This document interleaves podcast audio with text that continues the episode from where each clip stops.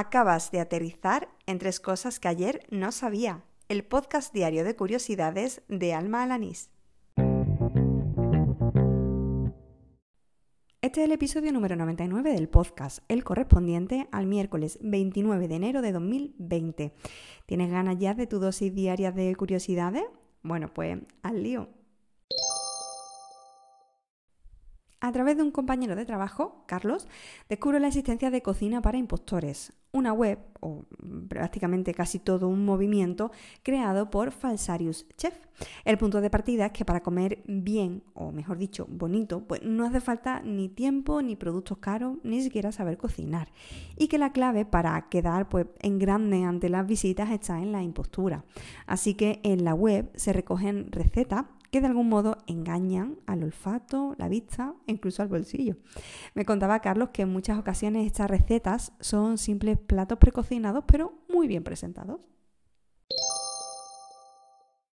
Una de las cosas que me propuse con este podcast eh, fue que sirviera para dar visibilidad a aquellas mujeres que no tuvieron la oportunidad de ser reconocidas en su ámbito de trabajo o de estudio, en su época, bueno, incluso en la actual. Eh, por eso, siempre que veo un proyecto que persigue este mismo objetivo, pues primero me da una inmensa alegría y por otro lado pues no puedo evitar compartirlo. Eso ha ocurrido con la web eh, www.ponlescara.com una iniciativa impulsada por Lara Gómez que pretende ser la memoria de todas aquellas mujeres que fueron olvidadas. Me ha hablado de ella Rosa Suñé, arquitecta, diseñadora y fundadora de Bicicleta Studio, una consultora especializada en la creación de membership site. Eh, como siempre, dejaré los enlaces en las notas del programa.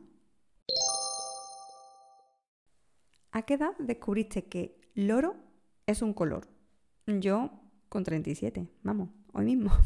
Ha sido a través de la cuenta de Twitter arroba etimos eh, directo donde he conocido un poco más acerca del origen de este vocablo. Eh, pues por ejemplo que el color loro hace referencia a un tono amulatado o de un moreno que tira a negro.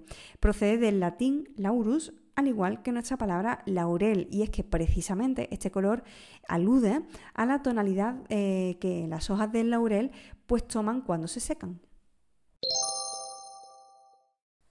Y así termina el episodio número 99 de Tres Cosas que ayer no sabía, el del miércoles 29 de enero de 2020. Gracias por seguirme, por oír diaria o semanalmente o como tú prefieras estos episodios.